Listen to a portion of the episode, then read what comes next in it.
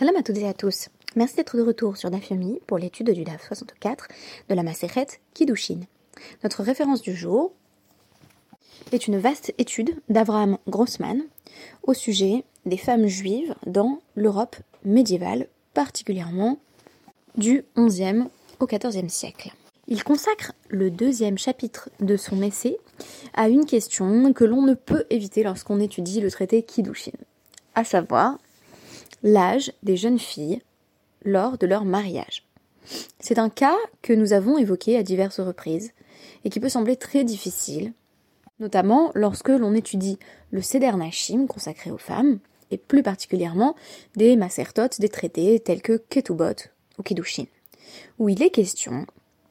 de euh, relations conjugales, de mariage avec des toutes jeunes filles âgées de moins de 12 ans on peut mentionner au passage que ces mariages tombent pour le lecteur ou la lectrice contemporain sous le coup d'une double condamnation, d'un double tabou. D'une part, ce que l'on pourrait appeler de la pédophilie, c'est-à-dire qu'on a affaire à des hommes parfois euh, âgés ou en tout cas bien plus âgés que leur épouse, qui vont prendre pour femme euh, une fille qui est considérée comme encore toute jeune, donc une ketana, qui a moins de 12 ans, et d'autre part, on a le problème connexe de ce que l'on appelle les child marriages, les mariages d'enfants ou mariages précoces, qui découlent de la possibilité pour le père de famille de marier sa fille tant qu'elle est encore toute jeune. Cette problématique jouxte celle des mariages arrangés sans la subsumer, puisqu'on peut avoir ou envisager un mariage arrangé pour une jeune fille plus âgée, il va en être question dans le DAF du jour. Toutefois, le père n'aurait pas l'autorisation à la de euh, la marier contre son gré ou sans la consulter. L'essai d'Abraham Grossman, Pious and Rebellious, Jewish Women in Medieval Europe, nous invite à déconstruire certains de nos présupposés, notamment au sujet du progrès. Par exemple, on a tendance à postuler que de la révélation au Sinaï ou du don de la Torah jusqu'à nos jours, on aurait eu un chemin continu de progrès qui aurait conduit les femmes juives à être de mieux en mieux traitées au fil du temps. C'est souvent mon prisme de lecture d'ailleurs, les chachamim, les sages, auraient étendu leurs droits euh, et restreint à l'inverse leur privation de liberté à partir d'une vision de ce que la Torah entendait signifier. C'était par exemple mon analyse sur le traité Nédarim où j'évoquais le fait que euh, on a de moins en moins laissé la possibilité aux figures patriarcales du père et du mari de limiter, d'annuler euh, les vœux de leur femme ou de leur fille. Et donc les femmes vont être de plus en plus libres de leur choix au fil du temps. De même, on avait évoqué dans l'un de nos podcasts consacré déjà au traité Kiddushin, le fait que euh, précisément employer ce langage de Kiddushin euh, et se détacher progressivement du concept de Kinyan, c'est envisager le mariage non plus comme une simple transaction financière comme ça pouvait être le cas dans la Torah, et véritablement comme un partenariat avec une volonté de sainteté clairement affichée. Et pourtant, parfois, euh, la marche de l'histoire n'est pas si simple, n'est pas si linéaire. C'est l'exemple que donne euh, Avraham Grossman dans son deuxième chapitre de Pious and Rebellious, à savoir, selon lui, à l'époque euh, talmudique, les mariages de très jeunes filles faisaient encore débat, et on avait notamment une condamnation directe euh, et très virulente de la Moa Rave, dont je reparlerai, qui avait affirmé qu'il ne fallait pas marier des toutes jeunes filles, à l'inverse, on rencontre dans notre DAF du jour des proclamations qui indiquent que ça pourrait être une mitzvah pour le père de marier sa jeune fille. Quoi qu'il en soit, il y avait débat. Et euh, selon Avram Grossman, au Moyen Âge, on a des logiques économiques, familiales, sociales qui font que le mariage d'enfants revient euh, sur le devant de la scène et qu'on va avoir beaucoup de euh, jeunes filles, de toutes jeunes filles qui vont être mariées par leurs parents. Donc on aurait plutôt affaire à une recrudescence euh, des mariages d'enfants au Moyen Âge, avec l'évolution que l'on sait, à savoir que à l'heure actuelle, pour le coup, il n'y a plus euh, de mariage d'enfants au sens talmudique, c'est-à-dire d'enfants de moins de 12 ans. Euh, certains sont choqué d'apprendre que dans la communauté juive, par exemple américaine, chassidique, haredi, on peut avoir euh, des mariages arrangés avec des personnes qui ont voilà 15-16 ans, la plupart du temps d'ailleurs plutôt des jeunes euh, qui sont jeunes tous les deux, plutôt que euh, voilà ce qu'on pourrait appeler une forme de pédophilie. qui serait très mal vue, mais on n'a pas de mariage de toute jeune fille, voilà, qui serait âgée de, de moins de 12 ans. Donc cette pratique a disparu après être réapparue au Moyen Âge. Alors tout part dans le DAF 64 de la question du témoignage du père qui euh, parle au nom de sa fille en disant euh, Kidashti et biti. J'ai fiancé ma fille, je l'ai mariée puisque les Kiddushin sont vraiment la première étape euh, du mariage. Euh, Kidashti avec Girashtiak chez Hiktana. je l'ai fiancée puis elle a divorcé tandis qu'elle était encore mineure, donc âgée de moins de 12 ans, avant l'apparition de signe de la puberté, Vehare Hiktana, et elle est encore mineure. On va croire le père pour témoigner au sujet de sa fille. Kidashtia vegirashtia kshehiktana higdola eino. Mais si il dit cela s'est produit quand elle était mineure et désormais elle a 12 euh, ans et demi passé, donc elle est gdola, elle est majeure, on ne croit pas le père. On nous dit ensuite Nishbit ou euh, Piditia, ben Sheiktana Ben Si le père dit elle a été euh, capturée, elle a été kidnappée et j'ai payé la rançon, donc elle est revenue, ce qui euh, présuppose qu'elle a pu euh, être violée par ses kidnappeurs et par conséquent qu'elle ne peut pas du tout épouser un Cohen parce qu'il est possible qu'il y ait eu viol, on ne croit pas le père pour pénaliser sa fille. De manière générale, le DAF précédent a déjà établi euh, l'extension du domaine de crédibilité du père en nous disant que euh, on croit le père pour témoigner du statut de sa fille quand c'est un statut qui est encore actuel, mais on ne le croit pas quand il vient condamner sa fille, euh, donc la soumettre à des, des peines, par exemple des peines de, de coups de fouet, si il s'avère que elle a rompu ses fiançailles contre l'avis de son père. On ne croit pas le père pour faire punir sa fille. Alors Agmara va poser la question Machna Recha ou Machna Sefa? C'est quoi la différence entre le premier cas où il dit qu'elle est euh, fiancée et le deuxième cas euh, où il affirme que elle a été euh, kidnappée à un moment donné? On nous dit Recha Beyade, Sefa Lav Beyade.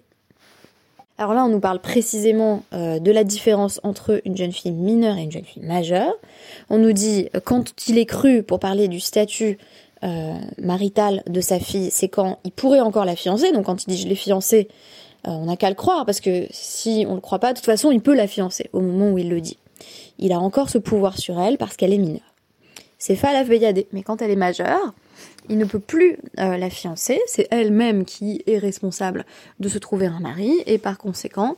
on ne le croit pas quand il évoque le statut de sa fille lorsqu'elle était mineure. Une Mishnah située plus loin dans notre DAF rappelle Hamekadesh et bito stam ein habogeret baklal.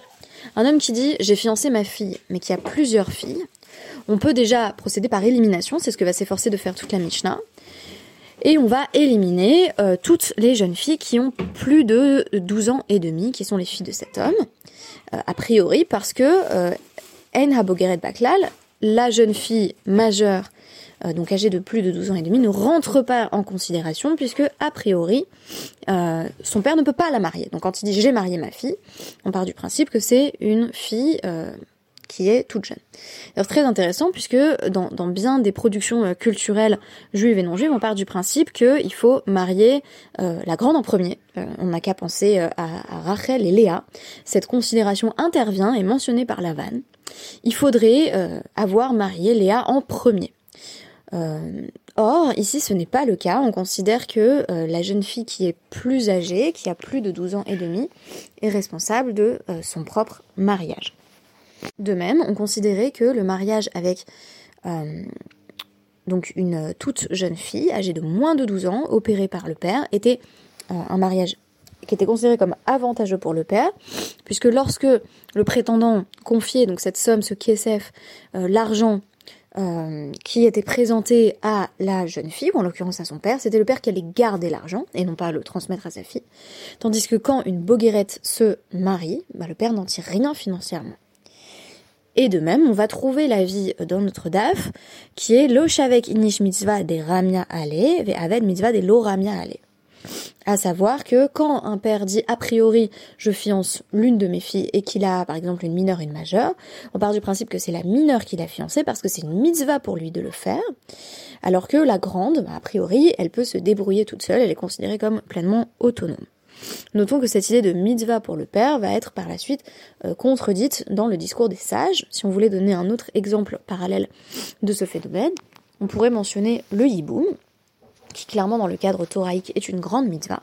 C'est une mitzvah pour un homme d'épouser euh, la veuve de son frère qui est décédé sans avoir d'enfant. À l'inverse, dans le discours talmudique du traité Yevamot, il devient clair que il vaut mieux s'abstenir et faire la khalitsa à la place, la khalitsa qui est donc une forme de divorce, où le beau-frère affirme qu'il n'épousera pas sa belle-sœur. Donc ce n'est pas la première fois que ce qui est clairement considéré euh, comme une mitzvah à un moment donné euh, tombe euh, dans une forme de, de désuétude au niveau culturel et est désormais vu d'un assez mauvais œil, de sorte qu'on va prohiber ou en tout cas limiter largement la pratique en question. La Guémara va également poser la question euh, d'un père qui marierait malgré tout euh, sa fille Boguerette. Donc que se passe-t-il si euh, on nous dit que le père a dit j'ai marié ma fille et il s'agissait de sa fille majeure et on nous dit une seule possibilité, ça doit être la jeune fille elle-même, âgée donc de plus de 12 ans et demi, qui a nommé son père comme chaliard. En d'autres termes, on aurait affaire à un mariage arrangé mais avec le consentement de la principale intéressée. En d'autres termes, c'est elle qui dit bon, bah, je vais laisser mon père choisir quelqu'un pour moi. Le cas échéant, ce n'est malgré tout pas le père qui touche l'argent euh, du mariage, il est simplement une extension légale de la jeune femme elle-même. Je dis jeune femme à dessein parce que pour nous, c'est vrai qu'une jeune femme, on pourrait dire que c'est une personne de plus de 18 ans. Vous savez bien entendu que ce sont des, des normes qui changent. À un moment donné, on était majeur à 21 ans, là on est majeur à 18 ans. Euh, pour euh, le cadre de la Gemara, c'est bien entendu euh, première étape à 12 ans, où on devient Nahara, deuxième étape 12 ans et demi. Alors, on peut être surpris par ce langage qui évoque la mitzvah de marier sa, sa toute jeune fille, puisque on a également une condamnation claire et très connue du mariage des mineurs dans le traité Kiddushin également, page 41a, où on nous dit que euh, on n'a pas annulé tout à fait la pratique euh, pour les pères de euh, marier leur jeune fille, mais on nous dit Haïsh Mekadesh et Bitok Nara. Il ne peut en réalité la fiancer qu'entre l'âge de 12 ans et de 12 ans et demi. Kshehinara in plus de 12 ans, oui, mais moins de 12 ans, non. Masariel et les Rav, voilà qui soutient la vie de Rav, et la vie de Rav est le suivant, Assour et Adam, chez Ikadesh et Bito, chez Hiktana, Ad, chez Tigadel, Vetomar, Biploni, Ani, Rotsa il est interdit à un père, un homme, de marier sa fille quand elle est mineure jusqu'à ce qu'elle ait grandi et qu'elle puisse dire à ce moment-là c'est un tel que je veux. On aurait peut-être à travers ce discours de Rave qui va également condamner euh, les dayanim, les juges qui acceptent euh, les mariages euh, d'enfants et condamner les pères qui y ont recours, on a l'apparition de ce qu'on pourrait appeler le mariage d'amour, c'est-à-dire une jeune fille qui dit c'est un tel que je veux. C'est également arabe que l'on doit une autre institution euh, proche de la notion de, mariage, euh, sinon d'amour, du moins de mariage basé sur euh, une forme de consentement des deux époux, puisque Rav a également interdit le mariage entre un homme et une femme qui n'a jamais vu. On nous dit qu'il doit d'abord, le futur fiancé, voir sa future épouse, et pourquoi? Eh bien parce qu'on craint que si elle lui déplaît physiquement, euh, ils la haïssent euh, lorsqu'ils sont déjà mariés, et cela serait transgresser l'interdit de Vayikra 19-18 Tu aimeras ton prochain comme toi-même. Il lui doit le respect, or, s'ils se sont mariés sans se connaître, et en l'occurrence sans se connaître physiquement, alors pas connaître du tout au sens biblique, hein, mais simplement s'être vu, eh bien on a un risque fort qui est que ça ne marche pas. En d'autres termes, euh, Rav est peut-être euh, voilà une figure en tout cas très éminente, pas forcément isolée, mais en tout cas euh, une figure importante qui va être beaucoup citée par les guéonymes au Moyen Âge, euh, mais plutôt dans les premiers siècles du Moyen Âge et pas au haut Moyen Âge qu'évoque Abraham Grossman, j'y viens dans un instant, euh, comme étant une figure qui, comment dire, met en avant une vision assez moderne du mariage où il faut se plaire à la fois du point de vue de la jeune fille et du point de vue du, du jeune homme, donc l'époux et l'épouse. Si dans le Talmud on a fait grand cas de l'opinion de Rav et qu'il semble que les mariages d'enfants étaient sinon prohibés du moins grandement découragés, Avraham Grossman note que ces mariages sont de plus en plus nombreux au Moyen Âge. Selon lui, ce phénomène s'intensifie à partir du IXe euh, siècle et concerne particulièrement les jeunes filles beaucoup plus que les jeunes garçons. Il note au passage que dans la société euh, européenne chrétienne, on avait également des normes théoriques, à savoir qu'une jeune fille ne pouvait pas se marier avant l'âge de 12 ans et un garçon avant l'âge de 14 ans, mais que euh, les études du christianisme médiéval démontrent que on allait bien souvent ignorer euh, ces règles et en faire fi, euh, de sorte que les mariages de toute jeune fille ou de tout jeune garçon n'étaient pas non plus inconnus du monde chrétien. De même, pour les juifs qui vivaient euh, dans des environnements largement musulmans, Abraham Grossman note qu'il n'existe pas d'âge minimal pour le mariage dans le cadre de l'islam et que cela a influencé les communautés juives. Pourquoi marie-t-on les jeunes filles de plus en plus tôt?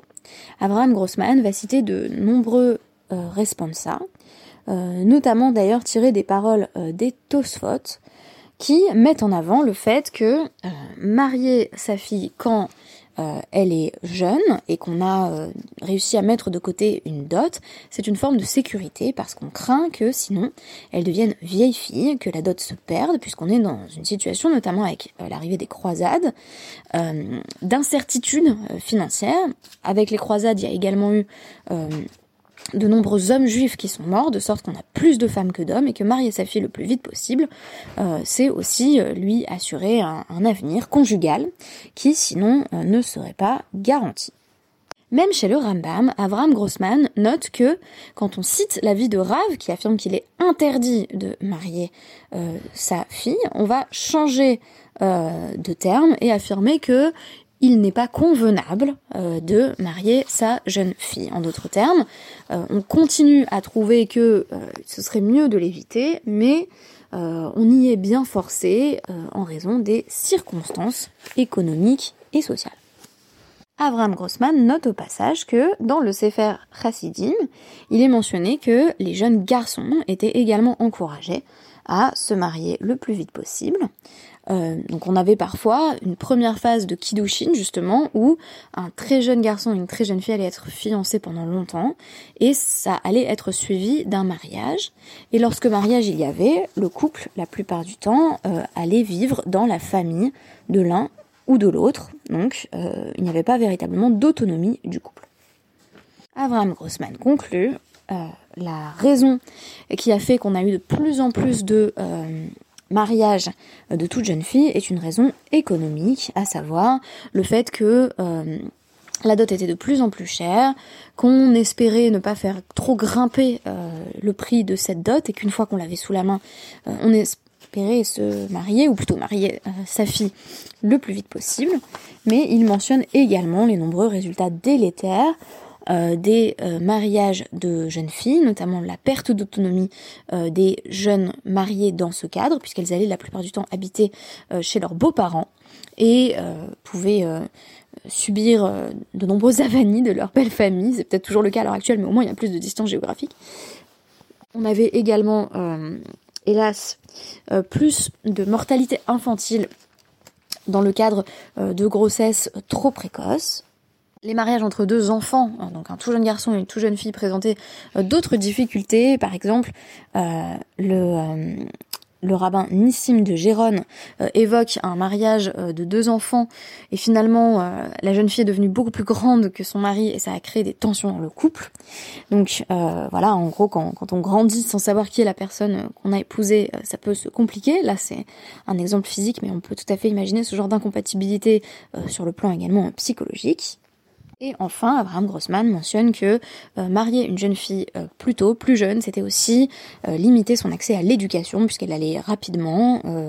devenir mère, avoir un foyer à gérer, et que cela limitait son temps d'exposition à l'éducation formelle. J'oubliais ce point assez fâcheux. selon Abraham Grossman, donc en page 47 de, de son livre, le phénomène de la recrudescence des mariages de toutes jeunes filles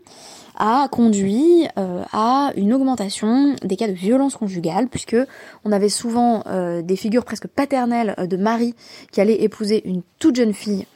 euh, et la voir un peu comme une enfant euh, capricieuse qu'il faudrait discipliner. Et donc on a dans les responsables de cette époque euh, de nombreux témoignages de femmes battues, voire de jeunes filles battues. Ce qui, bien entendu, témoigne du fait que, selon Abraham Grossman, les mariages d'enfants venaient répondre à des circonstances économiques extrêmement difficiles et avaient de nombreuses conséquences négatives. Et selon lui, c'est ce qui a conduit à ignorer euh, l'avis de Rave, en vertu duquel il faut éviter à tout prix, euh, en fait interdire, hein, le langage est assourd dans,